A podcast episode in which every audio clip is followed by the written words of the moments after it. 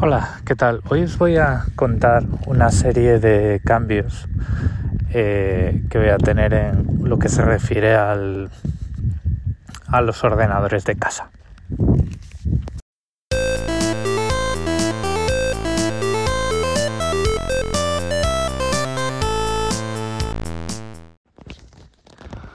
Bueno, como sabéis, trabajo en un banco y si lo recordáis, bueno, no es, no es de hace tanto.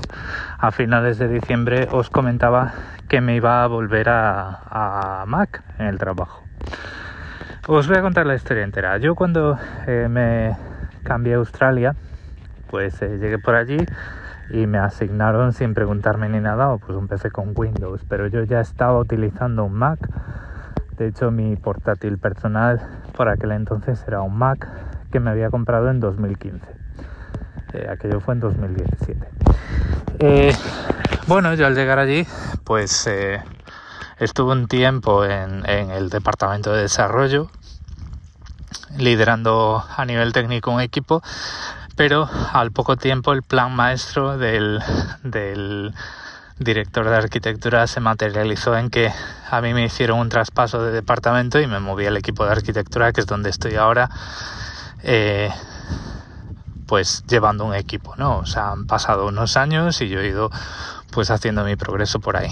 Al poco de moverme de departamento, eh, Amit, que era mi jefe por aquel entonces, me dijo, oye, eh, yo he visto que tú tienes ahí un portátil personal que es un Mac. Y le dije yo, sí. Y me dijo, ¿y, ¿y por qué?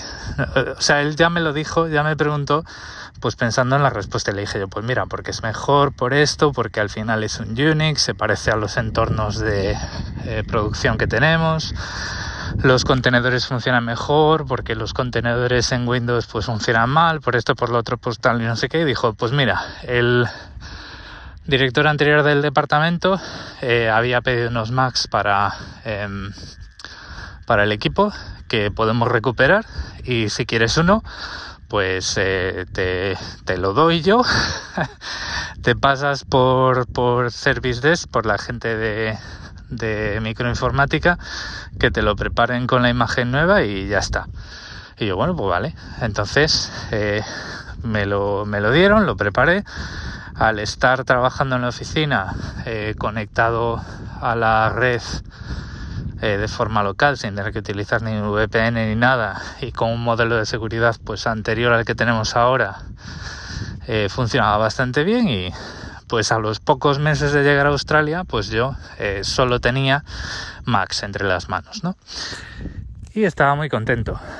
Eh, ¿Qué ocurrió? Llegó la pandemia, empezamos a trabajar desde casa y las cosas empezaron a cambiar en lo que se refiere a pues la cantidad de veces a la semana que teníamos que utilizar la VPN, ciertas cosas que no funcionaban tan bien desde casa eh, como en la oficina y llegó un momento en el que, em, si lo recordáis, em, pues os dije, es que cuando el antivirus deja de actualizarse, eh, pues tengo que ir a la oficina. y, es que era eso, ¿no? Entonces, claro, em, en medio de los eh, confinamientos, eh, sin vacunar nadie aún y con mi mujer embarazada, pues no nos hizo mucha gracia y pues me, volví a Windows. Em, ha llovido, desde 2020 a 2023 ha llovido y las cosas han cambiado un montón hasta el punto de que he comprobado que con el, con el Mac que me han, que me han asignado ahora, la necesidad que yo tengo para tener un portátil para mis pruebas de concepto en el trabajo, que es para lo que yo tenía el, para lo que yo tengo todavía el ThinkPad, es, es eh, no es tal. Em, yo puedo hacerlo todo ya en el portátil corporativo, que es la situación ideal porque a mí me ahorra una serie de costes. Entonces, eh, a mediados de esta semana decidí que iba a vender el ThinkPad eh, por eBay eh, ¿Por qué? Porque decía yo, es que ahora, claro, con este Mac yo no necesito tener un portátil. Eh, y me dio por ver en eBay a cómo se estaban pagando los equipos como el mío. por refrescaros un poco, el, ordenador que yo tengo es un ThinkPad T490S, ese viene de Slim, o sea, es, la, la, versión más ligera de ese portátil de 14 pulgadas. Tiene un microprocesador Intel de octava generación, es un Core i7 de 4 núcleos, em, que va muy bien, 32 GB de RAM, un terabyte de disco de estado sólido, de unidad de estado sólido, que además eh, soporta una tecnología que se llama Opal, que es una tecnología de, cifrado por hardware de forma transparente. Es decir, tú entras en la en el programa de en, el firmware, en la UEFI, y si pones una contraseña al disco, Em, diferente a en blanco, pues el disco está cifrado. No necesitas eh, activar ningún cifrado por software en Linux eh, ni en Windows. Em, de hecho, el disco está cifrado siempre.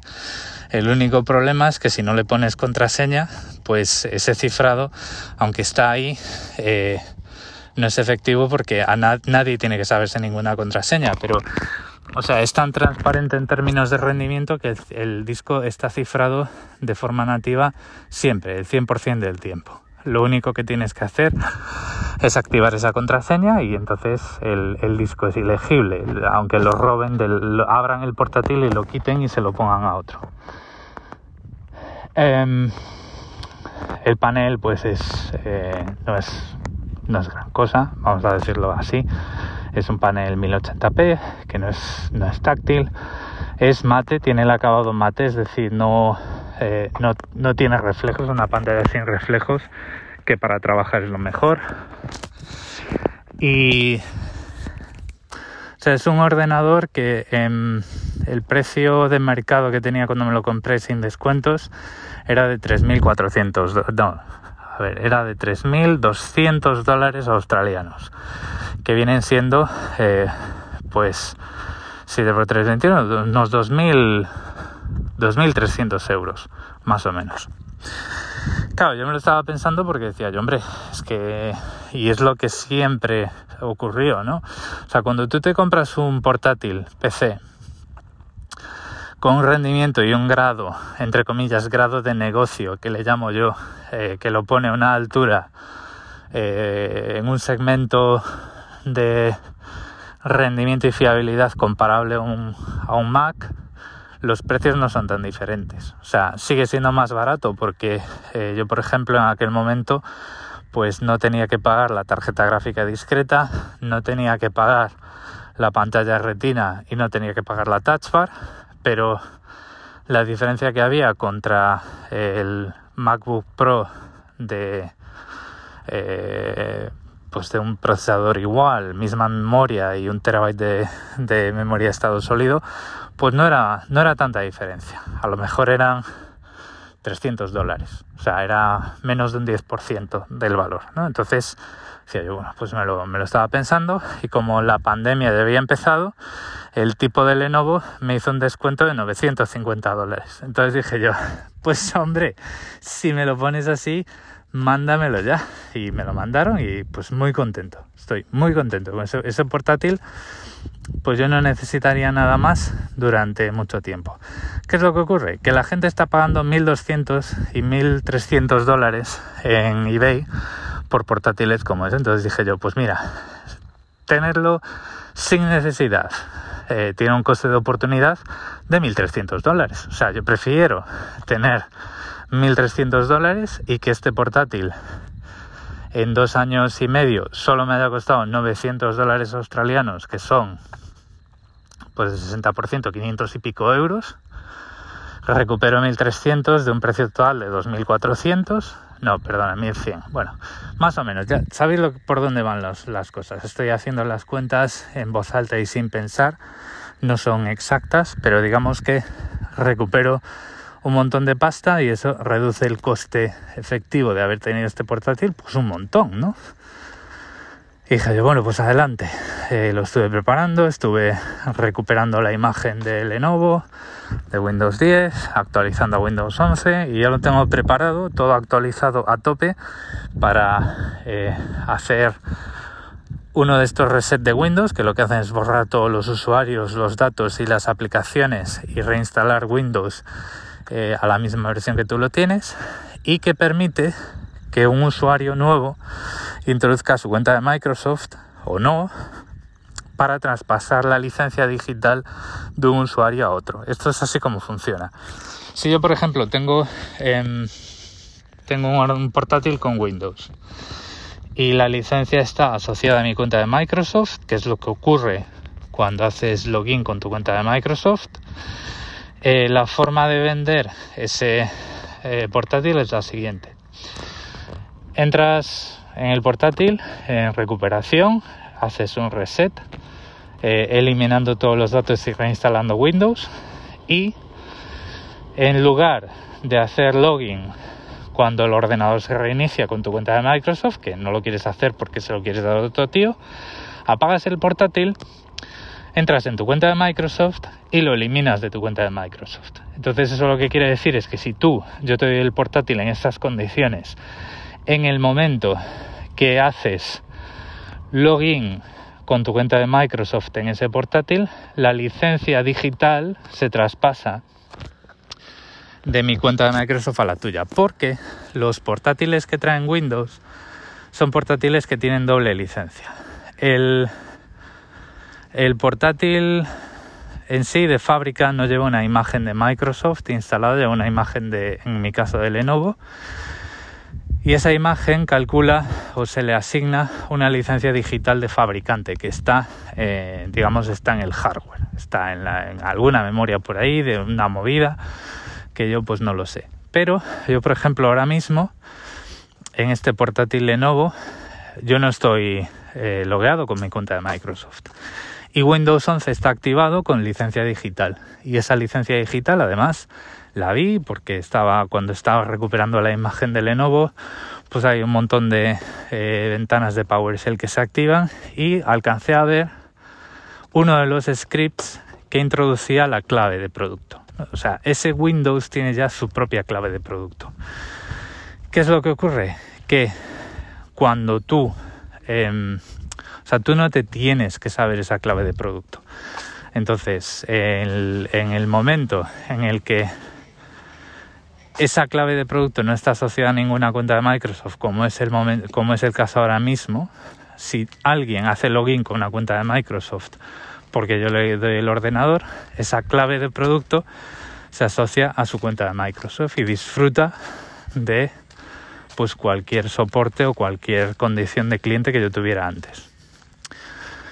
El, portátil está pues muy cuidado, está pues como nuevo, nunca se me cayó al suelo, nunca tuvo ningún problema. Y, y además es que le quedan cinco meses de garantía porque le compré una garantía extendida que vence en junio de 2023 pero que es que además si alguien lo compra y si quisiera podría seguir pagando dinero a Lenovo y contratar hasta dos años más es decir podría contratar garantía extendida hasta julio o junio de 2025. Y además con unas condiciones de eh, servicio técnico en tu casa. O sea, tú tienes un problema con el ordenador y te viene un, señor a casa, te lo arregla y se va. Y, y tú no pierdes eh, eh, tiempo, en teoría. ¿no? Yo nunca he tenido que hacer esto, no sé cómo funciona. Entonces al final digamos que es un portátil que es muy vendible, ¿no? Entonces, pues eh, me, armé de valor ahí, empecé a reacondicionarlo todo, a sacar capturas de pantalla de los paneles de Windows que demuestran que el hardware es lo que tiene que ser, las condiciones de la batería, número de ciclos y este tipo de cosas. Y, bueno, este fin de semana iba a poner el anuncio en, eBay. Y digo iba porque ya no lo voy a hacer. Y es que mi mujer eh, tiene un portátil que se compró en 2016 o 2017, un Dell XPS de 13 pulgadas, que está, está hecho polvo el pobre. Y mm, se va a cambiar de trabajo, eh, no le dan portátil nuevo y me dijo, oye, te compro el portátil. Yo, no lo pongas en eBay, yo te lo compro. Y yo le dije, cariño mío, tú no me lo compras, yo te lo regalo. Entonces, pues ese portátil está ahí, disponible para su nueva dueña, para que cuando tenga un rato, pues eh, haga login con su cuenta de Microsoft y se, se pase las cosas eh, de uno a otro. Eh, y ya está. Pues yo lo que voy a hacer ahora es disfrutar del sobremesa. Em, que todavía está para mucha guerra. O sea, si el portátil es un Intel de octava generación, un Core i7 de cuatro núcleos, pues el sobremesa es un Intel de séptima generación pues a lo bruto. O sea, el, eh, ese era el, el, Core i7 más potente y más rápido que había antes de pagar los mil dólares que costaba el i9 eh, en su día.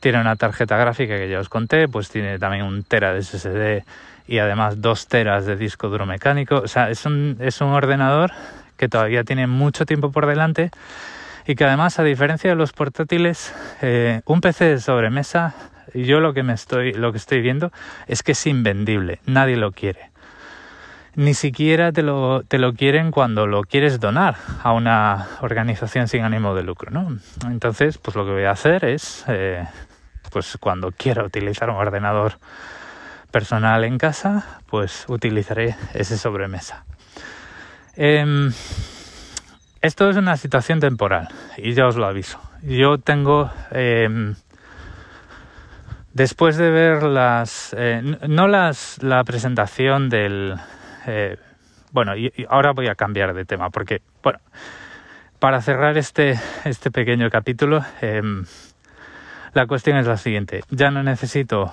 un, un portátil para hacer mis experimentos. Podría haber recuperado entre 1.000 y 1.200 dólares australianos. En vez de hacer eso, pues lo que voy a hacer es ahorrarle eh, 2.000 o 2.300 dólares australianos a mi mujer porque ahora ya no se tiene que comprar ella un portátil nuevo para trabajar porque a ella no le proporcionan portátil, ¿vale? Por la razón que sea, chavales. Esto no es España, las cosas aquí van diferentes y, y, aunque va para trabajar para el gobierno, le dicen que el portátil que, eh, con el, que trabaje con el ordenador suyo. Habrá que ver en qué, se, en qué se queda la oferta porque lo lógico en estos casos es que pues que te den presupuesto ¿no? para comprar un ordenador, que no sea, oye, eh, trabajas con tu propio capital o que por lo menos eh, a ver, claro, tú te puedes desgravar ahí unos impuestos, puedes declarar eso que, pero no es lo mismo desgrabarte unos impuestos y tener que comprarte un ordenador porque al final pues sales perdiendo, ¿no? En cualquier caso, ese ordenador es para ella y, y si al final pues no lo tiene que usar, pues todavía estaré a tiempo de venderlo. No, no probablemente no conseguiré tanto por lo que os voy a contar después del pitidito, pero pero la situación es esa. Y ahora, como voy a cambiar de tema, viene Pitidito y el siguiente. Bueno, la cuestión es la siguiente. Eh, de, os decía, así atropelladamente, antes de cambiar de, de segmento o de sección, que esto iba a ser una situación personal y por varias razones. La primera es que el ordenador de sobremesa eh, pues ya tiene más de 5 años, eh, me lo compré en agosto de 2017, creo que fue, eh, si no recuerdo mal. Entonces, bueno, pues ese ordenador, eh, pues digamos que está, eh, pues ya está, ya tiene cincuenta y tantos años si fuera una persona, ¿no? Entonces, eh, determinados componentes a nivel térmico se van degradando. Eh, almacenamientos se pueden degradar y en cualquier, en cualquier momento pues un componente falla y, ya está. Puede que sí, puede que no. O sea, por ejemplo, el ordenador de sobremesa que tenía en Madrid se lo di a mi padre y mi padre juega todos los días, horas, es muy aficionado a, a, a, coche, a juegos de coches, de Fórmula 1, de rallies y demás, que son exigentes. Y él tiene, está retirado, tiene sus horitas, por la mañana juega un par de horas antes de irse pues a sus paseos y a sus cosas. Y está ahí todos los días tracatra. Eh, y ese ordenador pues ya tiene 10 o 12 años y no ha fallado ningún componente. ¿Vale? Entonces, pues las cosas pues ya empiezan a eh, ya empiezan a estar cerca del, del rango amarillo, ¿no? De, de, decir, oye, riesgo de fallo, pues pueden estar empezando a entrar en el amarillo, pero no tiene por qué fallar. Pero es que además eh, he estado mirando lo que ha ocurrido, lo que ha presentado Apple en, en el mes de enero. Y ya os dije en, en episodios de no hace, no hace más de dos semanas, en cualquier caso, que, que bueno, que ahora estoy utilizando Linux y que eh, aunque hay gente que eh, a tenor de eh, haber recibido un portátil, un Mac en el trabajo, dice, es que cada vez estás más cerca del ecosistema de Apple, es algo que yo no veo como un problema. Yo he tenido eh, Macs personales, pues, un Mac personal, he estado contentísimo a muchos niveles y, siempre he dicho que, bueno, pues que yo me he comprado el ThinkPad porque en el momento de renovar el ordenador Apple no me estaba ofreciendo lo que algo que se ajustase a mis necesidades. O sea, yo estaba teniendo que pagar componentes discretos que no iba a utilizar y estaba eh, iba a tener que utilizar a la touch bar que es algo que me horroriza. Me provoca un rechazo muy profundo. De hecho eh, el portátil que tengo ahora del trabajo tiene touch bar y yo en cuanto puedo utilizo mi teclado eh, que por cierto tengo que hablar de él que estoy súper contento y, y bueno me estoy acostumbrando a pulsar esta tecla F y tener las teclas de función F1 a F12, pero es que me falta ese, tacto de las teclas, ¿no? La cuestión es la siguiente, yo no tengo ningún problema en volver a Apple y lo que está demostrando Apple es que eh, en rendimiento por dólar están por encima de, las arquitecturas x86. De hecho, eh, o sea, yo no me fío de los rendimientos que dicen ni en las presentaciones de Apple ni en los tertulianos que comentan las presentaciones de Apple. El primer dato significativo que a mí ha hecho que la mandíbula la tuviese que recoger del suelo es cuando Marques Brownlee dice lo siguiente.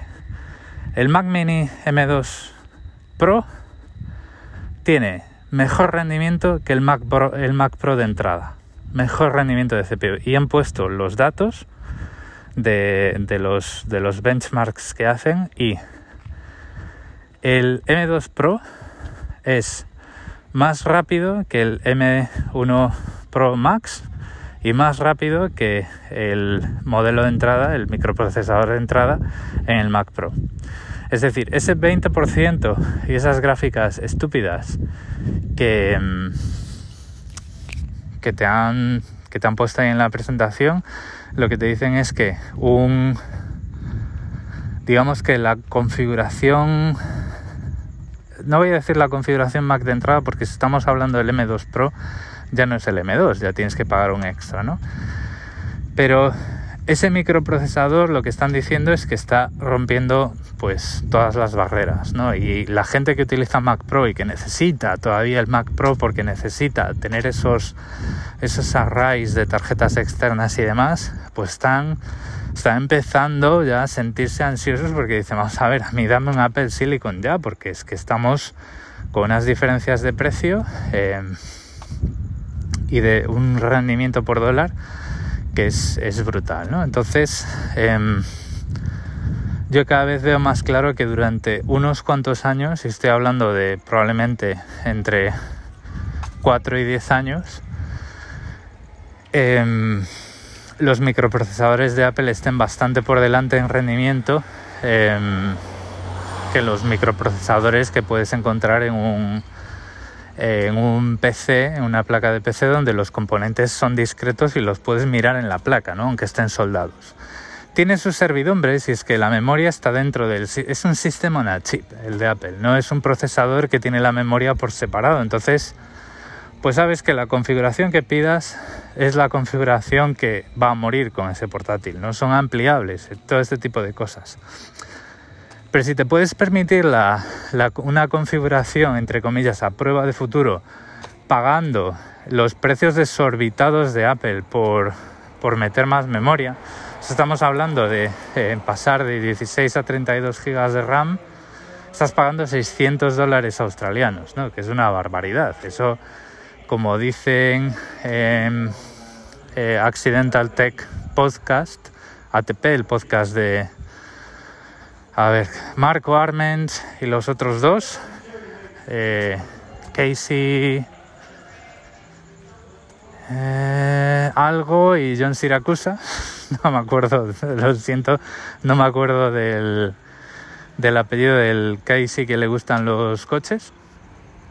Pues dicen que es que esto ya no tiene ninguna, ninguna correspondencia con los costes de los materiales, pero que al final, como es la única forma que tienes de conseguir una configuración eh, que esté acorde a lo que tú proyectas que puedes necesitar en los siguientes, en los siguientes años, te lo comes con patatas, que en inglés se dice suck it up, o sea, te lo chupas como puedas y lo acabas pagando, ¿no? Pero la cuestión es que em, estamos hablando de eh, es que, o sea, ves el vídeo del, Mac Mini M2 de Marqués Lee, lo explica mejor de lo que yo podría explicar nunca. Voy a evitar una fiesta que están teniendo aquí en el pub, que he salido a, dar un paseo después de cenar y para contaros todas estas cosas, pero la cuestión es la siguiente. O sea, hoy en día, por alrededor de 1.500, 2.000 euros, que me digas que tienes un microprocesador que te da más rendimiento que el procesador que monta en un ordenador de eh, no sé cuánto es el Mac Pro de entrada, 5.000 euros, 4.000 y pico, 5.000 euros, y que además, pues, eh, es silencioso, va ahí debajo del monitor, no sé, o sea, es una cosa mm, como para pensársela, ¿no? Y, y vuelvo a decir, tiene sus servidumbres. Para empezar, es Apple y tienen todos, eh, tienen sus defectos. O sea, eh, si quieres disfrutar de fuentes suavizadas y gráficos bonitos, te tienes que ir a monitores de una resolución muy alta porque Apple considera que por debajo de 4 de 4,5K eh, los gráficos no se pueden escalar. Lo único que puedes hacer es escoger una resolución. Pero por ejemplo, temas tan fundamentales en Windows como decir, vale, tú configuras esta resolución, la resolución nativa, pero puedes poner los controles, puedes poner el escritorio a 125%. Pues, y se ve muy bien, o sea, se ven las cosas perfectamente renderizadas, que no hay absolutamente ningún gráfico borroso, a no ser que tengas aplicaciones muy antiguas. Eh, con los Mac no. Mac OS no te da esa opción a no ser que te vayas a monitores de más de 4K. Y claro, el monitor que yo tengo es 2K, ¿no? Entonces no es una transición sencilla, pero yo creo que eh, entre los avances de los microprocesadores y el hecho de que eh, Asahi Linux está funcionando cada vez mejor, yo creo que eh, en mi forma de ver las cosas, pues ya no hay, ya no hay mucho por donde, por donde escaparse de esta decisión. y la cuestión es la siguiente, a mí macOS me gusta con sus servidumbres y aceptando que las cosas pues eh, te marca mucho las pautas y tiene estas escaleras de exigencias, ¿no? Eh, pero bueno, o sea, yo tengo un monitor que también tiene pues 6-7 años, que es un monitor 2K y un caramelo para la vista. o sea, en algún momento lo tendré que cambiar y lo cambiaré por un monitor de una resolución mucho más alta. Eh, a ver, los monitores 5K son todos Thunderbolt y se van de precio. O sea, el, el LG 5K este famoso em, sale por 2.000 dólares australianos y el, el Studio Display no me parece que sea una opción muy, muy razonable. Yo creo que otros fabricantes pueden sacar monitores mejores, pues 2500, ¿no? Entonces ya te dices, no, es que, o sea, las cosas pues eh, están escalando y están escalando rápido, pero aún así, es decir, eh, no vas a dejar de tener una pantalla fantástica que es muchísimo mejor que la que tengo ahora, con la que voy a cuidar la vista eh, muchísimo mejor y voy, vamos a ver, esto es al final, es tu interfaz de usuario, estás, yo estoy trabajando enfrente del ordenador de 9 a 5 todos los días y aún encima, si tengo mis proyectos personales, pues al final son cosas que vas a disfrutar. si pones una pantalla 5K, la vas a disfrutar, ¿no? O sea, no será el momento ahora, no va a ser el momento dentro de uno, ni dos, ni tres años, probablemente. Pero sé que en el momento que ponga delante de mis ojos una pantalla 5K, y que vea un macOS cómo renderiza y cómo se ve, eh, como se ve en las pantallas retina, ¿no? Y como se puede ver en una pantalla 5K, sé que lo voy a disfrutar un montón. Y lo mismo si cambio, eh, estoy con una pantalla 5K y pongo Linux en vez de macOS. O sea, son cosas que al final dices tú, sí, o sea, tienes que planificar, tienes que presupuestar, te van a salir caras, va a ser una inversión cuando cambies esa pantalla y luego mira que te salga buena, eh, que no te salga rana y no sé qué, que todos los problemas que te tengas que tener los tengas dentro de la garantía, pero al final pues es como todo, ¿no? Y sé que en el momento que cambie 1440p por 2880, que es la resolución 5K, no me voy a arrepentir. Lo que no sé es si lo tuviera que hacer hoy no sabría si irme a por un Mac mini o a por un portátil por lo que os digo, porque con el portátil pues al final puedes disfrutar de una pantalla de una calidad excelente, una calidad mucho más alta que la del monitor externo que tengo, eh, sin tener que, hacer, que gastarte unos 2.500 pavos adicionales. Pero la realidad es que yo como estoy cómodo trabajando es cuando estoy sentado en mi escritorio con mi teclado, mi ratón y mi monitor externo, que tiene un área mucho más grande donde la vista está más descansada, pero claro, el monitor de 1440p, digamos que macOS deja de trabajar, para, no trabaja para los pobres en resolución, vamos a decirlo así, entonces pues eh, vas a querer trabajar más con la pantalla del portátil porque se va a ver mejor, pero el tema va a ser menos ergonómico y te vas, vas a crear chepa, vamos a decirlo así, ¿no? Entonces ahí, pues por ahí está el eje de decisión. Como ya os digo, no tengo ninguna prisa. Em, el portátil que tengo, el Mac que tengo al ser del trabajo, pues no me duele conectarlo a la pantalla de 1440p porque no lo he pagado yo. Así de claro.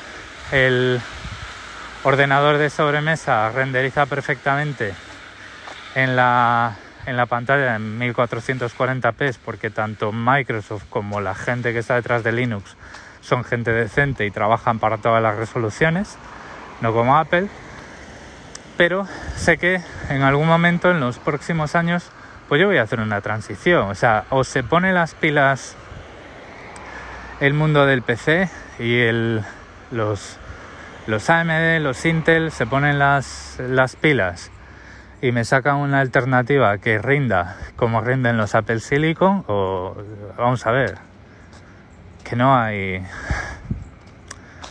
vuelvo a decir ese vídeo de Marqués Brownlee lo explica muy muy clarito en los términos que yo estoy intentando aquí explicar de una forma atropellada pero con su producción y sus ejemplos que son mucho más entendibles que lo que os puedo decir yo. Entonces, pues esos son los cambios. Em, contento porque eh, le he ahorrado a mi mujer dos mil y pico dólares eh, en este momento porque yo, sinceramente, con la verdad, con la mano en el pecho, yo no necesito un portátil ahora, no necesito esa movilidad y tengo un sobremesa. Y tengo bastante claro que esa transición a, a Apple, esa vuelta a Apple se va a dar.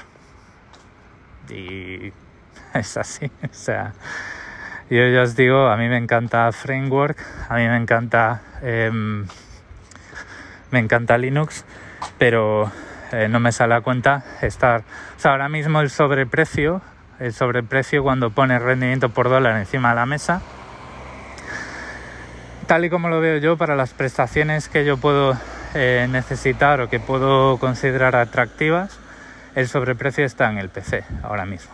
Em, Incluso si me voy a un eh, Mac mini de entrada con M2 y 16 GB de RAM, que puede ser lo que yo me puedo encontrar cómodo para todos mis proyectos personales que no son programación a gran escala, como pueden ser todos mis podcasts y mis movidas, esa configuración me va a salir mucho más barata que un portátil con Windows que sea fiable y que no me vaya a dar problemas térmicos y incluso los problemas térmicos del MacBook Air M2 yo no los iba a sufrir porque no me voy a poner a procesar vídeo. El, o sea, el nivel, el número de horas que tienes que estar trabajando para sacar un vídeo en el que renderizar ese vídeo haga que el portátil empiece a hacer, a hacer throttling, que empiece a perder rendimiento porque se, porque se calienta está muy. Está muy. Vamos, no hay color. Segundo.